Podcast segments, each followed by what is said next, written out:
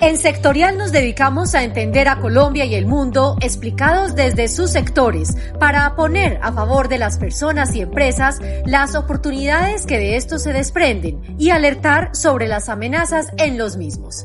Encuentra nuestros podcasts todos los viernes. Bienvenidos. La idea de reformar la salud en Colombia viene perdiendo la velocidad que había programado el gobierno, debido a la fuerte oposición que se ha presentado desde los partidos. Al parecer no está funcionando la coalición de gobierno, gremios, grupos de médicos y pacientes, pues consideran que el cambio antes generará un retroceso y un déficit en la salud de los colombianos. El gobierno buscaba que este proyecto de reforma ingresara por sesiones extras para ser aprobado antes del 20 de junio, y ahora, muy probablemente, con todos estos movimientos, será aplazado para la siguiente legislatura. Además, corre el riesgo de que sea tumbado por la Corte Constitucional, pues el proyecto sería presentado como ley ordinaria, es decir, una modificación a una ley existente como la Ley 100, y no una ley estatutaria, que es cuando se modifican leyes sobre derechos fundamentales como la salud. Entonces, ¿en qué consiste este proyecto? En el presente capítulo de los podcasts de sectorial lo analizamos. El proyecto de la reforma a la salud tiene siete principales bases. La primera se basa en un cambio en el direccionamiento. Esta es la creación del Consejo Nacional de la Salud, que está conformado por el gobierno, las secretarías territoriales, la sociedad civil, la ADRES, la Supersalud. Y básicamente es la instancia que va a concertar y generar todo el direccionamiento de la salud.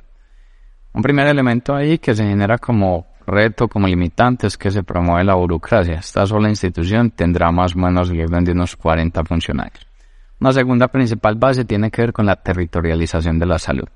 Esto entonces va acompañado de la creación de los consejos regionales en salud que básicamente van a adecuar las condiciones de la salud particularmente a lo que pasa en los territorios. Y ese consejo regional de la salud básicamente lo que hace es darle norte darle direccionamiento para que la política central desde el Consejo Nacional de la Salud se efectúe directamente en los territorios. Un segundo gran elemento en esta territorialización es que la puerta de entrada al sistema ahora no van a ser las EPS, sino que es directamente los centros de atención primaria, los CAPS, donde se estima que se construirán el orden de unos 2.500 CAPS, que cada uno puede atender el orden de unas 20 a 25.000 personas costo de estos CAPs más o menos puede estar en el orden de unos 11 billones de pesos. Este foco, pues básicamente lo que busca es poderse concentrar principalmente o generar una atención especial para más o menos unas 10 millones de personas que vienen en la territorialidad en las zonas más alejadas del país. Eso termina siendo bueno porque terminan siendo los que tienen más limitantes al acceso del sistema de salud en nuestro país. La tercera base tiene que ver con la salud primaria y preventiva. Básicamente las personas que requieran una atención médica pues van al CAP que les haya sido asignado, que esté cerca pues a su sitio de vivienda.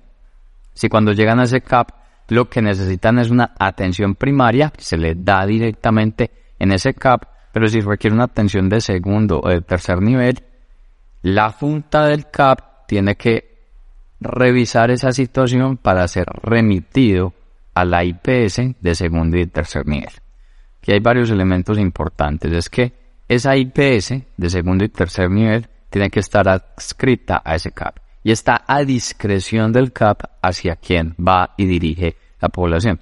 Estaríamos entonces pasando de un sistema de autorización, porque hoy cuando una persona necesita una atención de segundo o tercer nivel, la EPS es quien autoriza, a pasar a un sistema de revisión, porque ahora serán las juntas de los CAPs quienes van a revisar la situación del paciente, si sí requiere esa atención de segundo y tercer nivel, y va y lo remite. Esto entonces no va a eliminar, por ejemplo, la situación de las tutelas. O sea, en el orden de las 90.000 tutelas que se presentan en el país por déficit en la atención en salud, porque falta una autorización desde el asegurador. Ahora probablemente va a faltar una atención desde la revisión que tendrán que hacer esas juntas para que puedan ser remitidos. Y ahora bien, ¿qué pasa si una IPS de un nivel importante no está en una red integrada de salud de ese CAP, o ese CAP, como tiene a discrecionalidad hacia donde remiten los pacientes, no termina remitiendo el paciente de forma adecuada al lugar de esa atención que requiere. Lo que tiene que ver con la parte preventiva es que básicamente se van a crear unos equipos médicos interdisciplinarios, se han denominado los EMIT, que deben estar radicados en los CAPS y que básicamente estos equipos médicos lo que hacen es que van y visitan a toda la población para entender cuál es su perfil epidemiológico y de esa manera poder trabajar en la prevención en la salud. Trabajar de una manera prima, eh, primaria, en atención de salud primaria, no en una atención preventiva, es sano, lo necesita el sistema. Ahí lo que se encuentra es varios limitantes en cómo se crea ese sistema que pase de autorización a un sistema de revisión que muy probablemente no termine eliminando las tutelas y que pasa con esa discrecionalidad del CAP para pasarle el paciente a esa IPS que tiene que estar adscrita a ese, a ese CAP.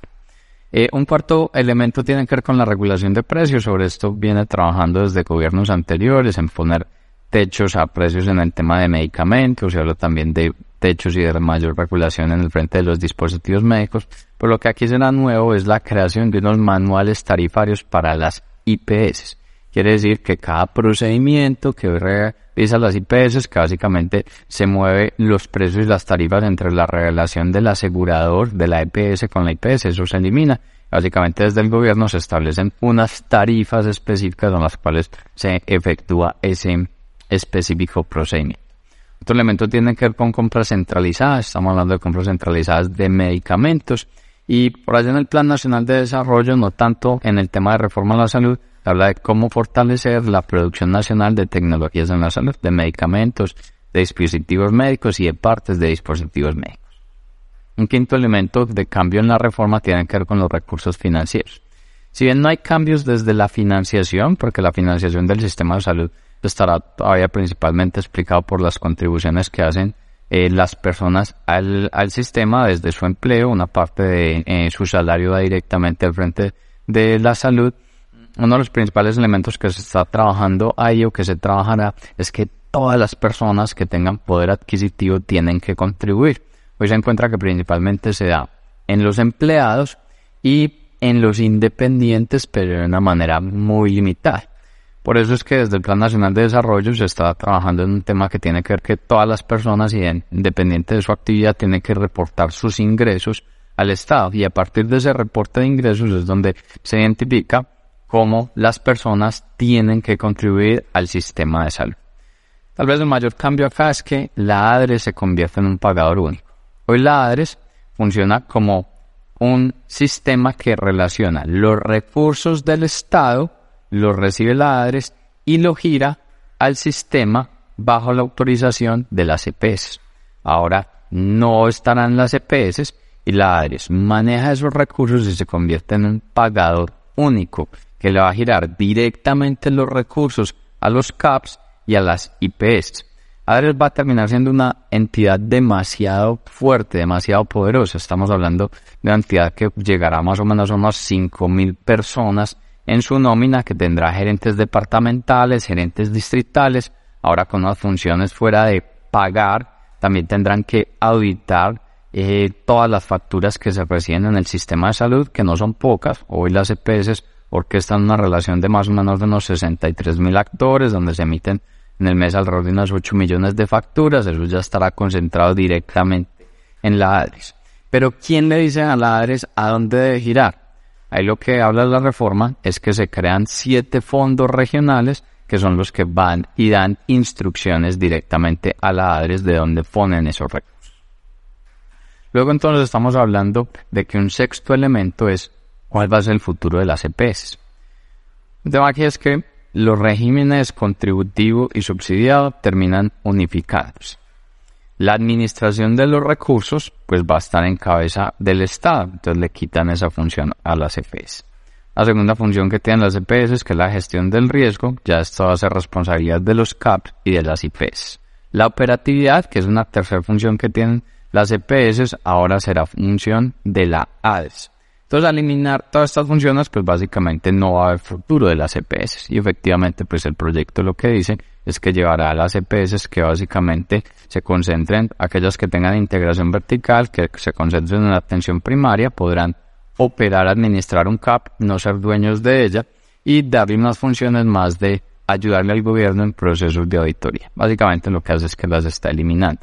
Como sabe que las va a eliminar, entonces lo que dice el proyecto es que va a fortalecer la nueva EPS y va a ser inicialmente en el proceso de transición una territorialización de los aseguradores, de los aseguradores que cumplan los indicadores financieros y que tengan su población principalmente en una región, le deja esa población y la población que tenga en otras zonas se la pasa a la nueva EPS. La nueva EPS en la actualidad tiene más o menos unos 9 millones de afiliados, muy probablemente le van a trasladar alrededor de unos 11 millones de afiliados, tendrá Estamos hablando de una entidad con el orden de unos 20 millones de afiliados. Se convierte en el principal asegurado. Eh, y estas EPS, pues entonces las que, las que quedan, las que están territorializadas, solamente estarán mientras dure el periodo de transición. En algunos de los mensajes que ha dicho la ministra de Salud es que las EPS del régimen subsidiado se van en dos años y las del régimen contributivo como máximo permanecerán alrededor de cinco años. Cuando hablamos de un pagador único, que es en el tema de los recursos financieros, que es el Estado, ya Colombia ha tenido historia en estos pagadores únicos. Y esto se remonta un poco a la experiencia del Seguro Social, experiencia bastante mala en nuestro sistema de salud. Básicamente el sistema de salud eh, hace aproximadamente unos 30 años se dividía en dos. Las personas que tenían poder adquisitivo, que entonces accedían a una póliza, a una prepagada y de esa manera accedían al sistema de salud. Las otras personas que no tenían ese poder adquisitivo, pues básicamente vivía de la caridad que les pudiera dar el Estado en una atención de, la salud. Entonces ahí puede haber un gran limitante en ese frente. Luego en experiencias más recientes se ha encontrado que por ejemplo los recobros del FOSIGA no eran pagados, siendo el pagador único eh, el Estado y muchos elementos también de responsabilidad de pago en las secretarías de la salud no se presentaban. Por eso muchas de las deudas en cabeza del Estado que tenían que pagarlas se fueron acumulando en el tiempo y eso generó que en su momento se haya eh, tenido que crear un acuerdo de punto final para tratar de pagar esas deudas. Séptimo elemento entonces tiene que ver con cuándo este sistema de salud se creará y ese es el periodo de transición. Básicamente el gobierno ha dicho que el Consejo Nacional de Salud, ese principal órgano de direccionamiento, le tardará alrededor de unos seis meses para ser creado Luego, la transición del régimen laboral de los trabajadores de la salud también tomará el orden de unos seis meses. Y la entrega de funciones de las EPS más o menos estará en el orden de unos dos años. También tendrán que hacer una consulta previa con comunidades y tardará seis meses. Eso es lo que está escrito en general en el borrador del proyecto. Sin embargo, se encuentra que poder transitar a este nuevo sistema de salud puede tomar décadas. Eh, la ministra también ha mencionado que este es un periodo de más de cinco años, o sea que no le tocará a este gobierno. Entonces, va a quedar un poco un interrogante y es si, por ejemplo, este proyecto de, salud quedara aprobado, toda la transición no se da en el cuatrenio, entonces será que el gobierno que sigue sí le podrá dar continuidad al mismo. Tengo que contar todos estos elementos, es que el proyecto no está teniendo mayor favorabilidad en el Congreso al parecer no está funcionando la coalición de gobierno. Tal vez los únicos que lo estarían apoyando es el pacto histórico, la alianza de los verdes, pero partidos como el Centro Democrático Cambio Radical ya han hablado de oposición frente al mismo. Partido de la U, Partido Conservador y el Partido Liberal han hecho una serie de consideraciones. En la actualidad presentaron una modificación al proyecto. Por ende, si el proyecto se mantiene como está estructurado, muy probablemente no termine pasando sino es modificable. Posiblemente lo que haga es modificarse bajo estos lineamientos que está dando entre el partido de la U, los conservadores y los liberales. La U, conservadores, liberales, más pacto histórico y alianza, ahí tendría la mayoría para que el proyecto sea aprobado. Hay un segundo riesgo y es que puede que el proyecto termine siendo inaplicable, porque el gobierno busca radicarlo como una ley ordinaria. Una ley ordinaria básicamente lo que hace es que dice que modifica una ley que ya existe. Entonces, como en la actualidad existe la ley 100 y el gobierno dice este proyecto lo que va a hacer es modificar la ley 100, entonces puede ser tramitado como ley ordinaria. Sin embargo, varios analistas están diciendo que este no es un proyecto de ley ordinaria, sino que es de ley estatutaria. Una ley estatutaria es aquella que hace una modificación sobre algún derecho fundamental que está en la Constitución. Derecho fundamental que está en la Constitución es la salud. Entonces, probablemente la Corte Constitucional se pronuncie en contra del proyecto y lo termine tumbando al ser tramitado como ordinaria y no como estatutaria. Hay un último elemento de la reforma que es el último artículo que dice que todo esto solamente se podrá aplicar siempre y cuando hayan recursos financieros. Y ¿será que sí existen los recursos financieros? Solamente los costos adicionales de este proyecto de reforma es del orden de unos 52 billones de pesos. Por eso, creemos un poco que antes de pensar en esta gran reforma a la salud, no tendría que reformar el subyacente más cercano, tal vez hacer unas reformas más puntuales. Tal vez lo que se debe concentrar inicialmente es cómo se da un saneamiento frente a las deudas. ¿Qué, se está encontrando? La UPC, que es el valor per cápita que gira el sistema de salud por cada afiliado, y ese giro per cápita pues lo que hace es financiar los procedimientos, las cirugías, el acceso a medicamentos, el acceso a dispositivos médicos por, por parte de los pacientes. Esa UPC, que si uno lo mirara, por ejemplo, en el régimen contributivo, por allá en el 2011 era el orden de unos 505 mil pesos y para el 2023 está fijada en 1.290.000 pesos. Y la del subsidiado, que era de 302 mil pesos por allá en el 2011 y ya para el 2023 está en 1.122.000 pesos, pues es un valor que año a año se incrementa, incluso se incrementa por encima de la inflación y por encima del salario mínimo. Entonces uno diría, este dinero, este ajuste en la OPC, pues debe dar suficiencia para cubrir todos los costos del sistema de salud. ¿Y qué pasa si no cubre todos los costos del sistema de salud? ¿Qué pasa si lo que se gira, el volumen de recursos que se tiene es insuficiente? Pues empieza a presentar un gran problema por parte de los prestadores. Si los prestadores no tienen recursos financieros, empiezan a disminuir la calidad en la prestación de su servicio, empiezan a disminuir su volumen de atención y estaríamos frente a un problema, un problema de atención, un problema social. Creo que en la actualidad estamos advirtiendo esa situación. ¿Por qué lo advertimos? Si uno mira con datos desde la ADRES, que es lo que gira al sistema de salud, encuentra que en el 2018 la ADRES giró al sistema de salud, cuando uno suma por el plan de beneficios, lo diferente al plan de beneficios, y más o menos unos 43,34 billones de pesos. Eso como giro.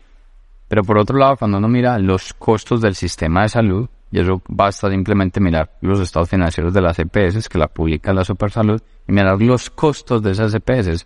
No le tenga en cuenta los gastos de su administración, no le tenga en cuenta las utilidades. Solamente mide los costos. Va a encontrar que por allá en el 2018 ese nivel de costos fue de 47,16 billones. O sea, 43 fue lo que elegirán, 47 billones sus costos. Entonces ahí hubo un déficit. Luego vamos al 2019. Lo que giró la ADRES, que lo incrementó, o sea, la ADRES en el tiempo viene incrementando los recursos, el giro fue de 50,25 billones. Los costos de la salud, 51,82 billones. De nuevo, estamos en un déficit. Nos paramos en el 2020 y ahí ADRES gira 58,51 billones y los costos de la salud fueron apenas 54,72 billones. En, el 2020 el sistema tuvo una plena financiación. Para una particularidad importante, pero estamos en COVID. Todos los prestadores se concentraron principalmente en la atención de la enfermedad generada por pandemia. Entonces todo lo que era la enfermedad tradicional no se atendió. Entonces por eso el recurso pudo rendir mucho más. Lo se mantuvo de cierta manera en el 2021, porque en el 2021 tuvimos giros desde áreas de 64 billones, los costos fueron de 61,78 billones, adicionalmente fue empezado a implementar desde el 2020 los presupuestos máximos, fue implementado acuerdo de punto final que se giraron 5 billones entre el 2020 hasta el 2022, entonces en 2021 también hubo un superávit. Pero nos paramos en el 2022 y esa enfermedad tradicional no atendida en parte del 20 y del 21 se agravó. Entonces los costos de la salud se han presentado un incremento bastante marcado. Luego el nuevo gobierno no continuó o no terminó de girar todo lo que estaba pendiente en el frente de acuerdo de punto final. Entonces ahí hay un limitante. En muchos de los análisis indican que lo que debía girar por presupuestos máximos no fue suficiente. ¿Qué encontramos en el 2022? que los giros de la ADRES en total fueron 72,16 billones y los costos del sistema de salud fueron de 73,23 billones. Entonces estamos en un déficit de un billón de pesos. Ese déficit, ¿quién lo recibe? Principalmente los prestadores. Es que en un sistema de salud donde el volumen de rotación de cartera debería ser muy líquida, encuentra unos prestadores que sus ciclos van desde los 120 días hasta los 200 días. Si estas deudas no se pagan, si estos déficits se siguen acumulando, pues básicamente lo que creas es un problema financiero desde la prestación que luego se te vuelve una bola de nieve completa y pones en un problema social la prestación del servicio de salud.